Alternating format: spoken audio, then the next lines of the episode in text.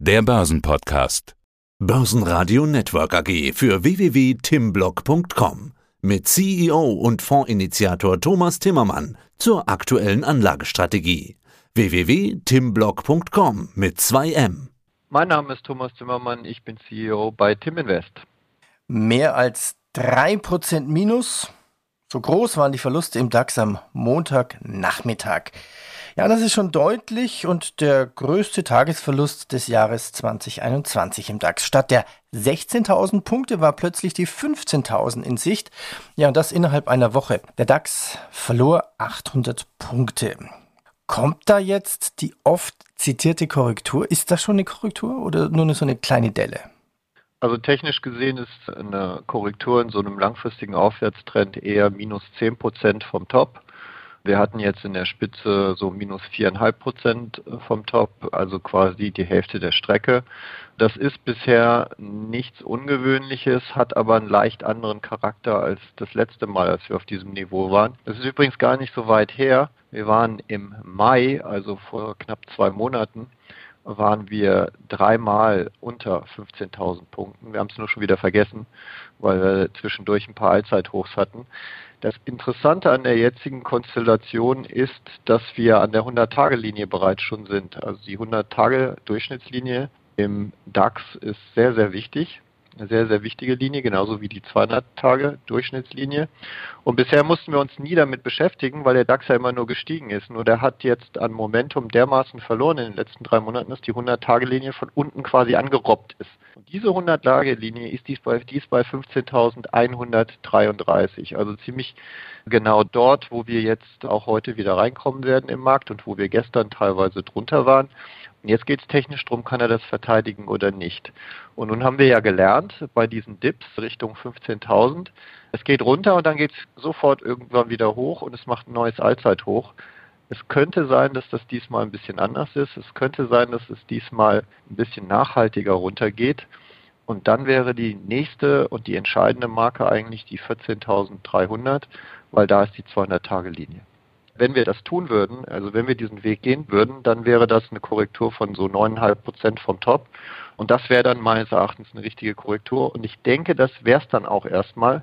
Ähm, also ein super Einstiegspunkt, weil ich denke, dass die Börse sich dann eher wieder erholen würde. Und es gibt im Moment auch keinen Grund, warum wir nicht wieder neue Allzeitbruchs machen in ein paar Tagen oder Wochen. Also Einstiegspunkt jetzt eher bei 15.133 oder doch ein bisschen warten, mal schauen, wie es weitergeht und dann Einstieg bei 14.200 XXX?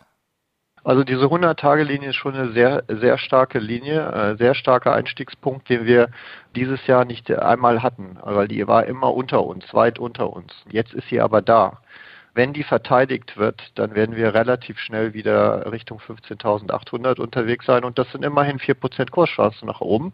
Also das, wenn, wenn jemand reinsteigen will und Munition bereitgelegt hat, glaube ich, ist die 100-Tage-Linie eine sehr, sehr gute Chance und dann natürlich spätestens die 200-Tage-Linie.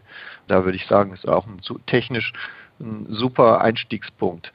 Das Ganze hängt so ein bisschen an der US-Börse im Moment. Da ist eigentlich die Spannung. Die amerikanische Börse ist ja dieses Jahr gerade in den letzten zwei Monaten wesentlich besser gelaufen als die europäische. Der DAX ist ja den, unter den Indizes eigentlich der schwächste. Und der S&P 500 zum Beispiel, der jetzt aus Euro-Sicht fast noch eine Performance von plus 20 Prozent hat, der DAX hat nur 10 Prozent dieses Jahr, der ist noch nicht an seiner 100-Tage-Linie angekommen, dieser Index. Also der S&P ist gerade bei 4.260, 100-Tageslinie bei 4.130. Ganz entscheidend wird sein, was jetzt in den USA passiert. Wenn die USA weiter sinken innerhalb ihrer intakten Aufwärtstrend, dann kann es sein, dass die europäischen Indizes nochmal unter Druck kommen. Und da der DAX der schwächste ist, kann es dann sein, dass es ihn unter die 100-Tage-Linie drückt und auch unter die 15.000. Und dann ist eigentlich der Weg frei Richtung 14.800. Da wäre nochmal eine Support-Linie oder Worst Case halt 14.300. Also wir haben gerade jetzt im Moment eigentlich eine sehr interessantes technische Konstellation, wo man eventuell ganz gut einsteigen könnte. Rein statistisch nochmal schnell USA betrachtet. Für den S&P 500 ging es um 1,6 Prozent auf 4.258 Punkte abwärts und der technologielastige Nasdaq 100 der hält sich ein bisschen besser mit minus 0,9 Prozent. Sehen Sie denn einen Grund für die Rücksetzer? Also in den Montagskommentaren. Ich habe mal ein bisschen so durchgeblättert, eine kleine Presseschau gemacht. Da hören wir ja öfters, die zunehmende Ausbreitung der Delta-Variante des Coronavirus sorgte für einen Kursrutsch an den Börsen weltweit. Hm. Ist das wirklich so? Kann man sowas nachvollziehen oder ist Ihnen das egal? Sie sind ja eh mehr charttechnisch orientiert. Also letztendlich gibt es sehr, sehr viele Gründe, warum wir gerade vielleicht eine technische Korrektur machen. Die Delta-Variante spielt auch eine Rolle. Sie ist sehr aggressiv, ist natürlich eine Belastung und man weiß ja auch nie, gibt es nach einer Delta-Variante eine Gamma-Variante. Wir wissen jetzt ja auch schon, dass selbst doppelt geimpfte Menschen trotzdem den Virus bekommen können aber glücklicherweise die Impfstoffe zurzeit anscheinend verhindern, dass der Krankheitsverlauf dann schlimmer wird. Ich glaube, das spielt mental eine Rolle, ist aber nicht das Entscheidende. Das Entscheidende, was passiert ist in den letzten Tagen, Wochen, ist, dass die zehnjährigen US-Zinsen die ja auf dem Weg nach oben waren, weil wir haben ja eine wahnsinnige Inflation in den USA, plus 5,4 Prozent. Wir haben BIP von 7 Prozent im Moment. Es sah ja alles nach einer Überhitzung der Konjunktur aus, weshalb wir ja auch darüber geredet haben, dass die Geldpolitik jetzt gestrafft werden muss, etc. Und diese zehnjährigen US-Zinsen, die waren bei 1,8 Prozent im Top und sind jetzt in den letzten Tagen auf 1,2 Prozent wieder runtergesunken. Und da merkt man so ein bisschen, dass hinten, also nach diesem Corona-bedingten Entlastungsboom, dass da offensichtlich ein bisschen Konjunkturpessimismus aufkommt. Und ich glaube, das ist das, was eher im Moment die institutionellen Anleger belastet. Wenn wir zum Beispiel nach China gucken oder nach Asien, dort haben wir ja gar nicht so eine starke Auswirkung der Pandemie gehabt und trotzdem laufen die Märkte nicht richtig. Der China A50-Index, der größte Festlandindex, ist ein Minus, der Hang Seng ist nur leicht im Plus. Also er hat nur die Hälfte der Performance gemacht, die der DAX jetzt zum Beispiel gemacht hat. Also nur weil die Pandemie hinter uns ist und wir jetzt quasi diese ganzen Nacheffekte haben, bedeutet es nicht, dass die Börsen von einem Allzeithoch zum nächsten rennen müssen. Außerdem sind wir ja in einem unglaublich langen Trend schon drin. Das ist mehr als normal, dass wenn wir jetzt plus 15 Prozent zum Beispiel im DAX in diesem Jahr in sechs Monaten waren, dass wir dann auch mal zurückkommen.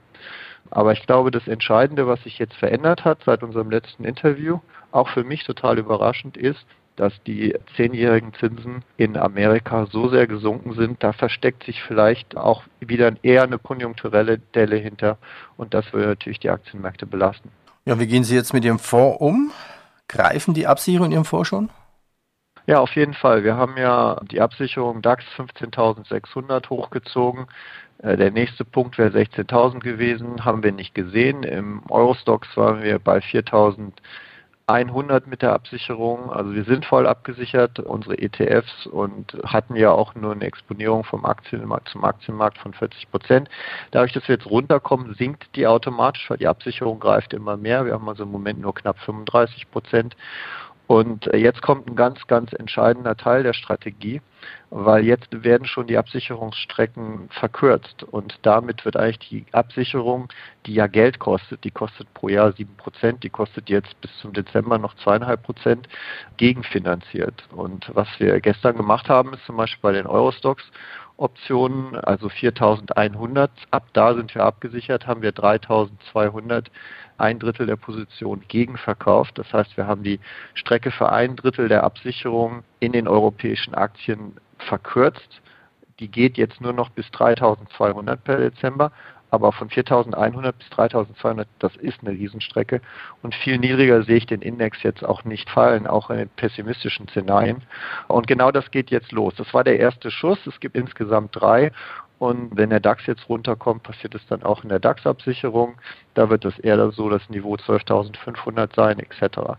Und insofern ist es gerade jetzt für die Strategie, die Absicherungsstrategie, ein sehr interessantes äh, technisches Umfeld, wo man eigentlich auch, weil die Volatilitäten, die impliziten Volatilitäten gesprungen sind, hochgesprungen sind. Äh, wir hatten jetzt, glaube ich, im VDAX über 20 Prozent wieder gestern. Haben wir lange nicht gesehen. Wir hatten ja diese Börse, wo sich gar nichts bewegt hat über Wochen und fast Monaten.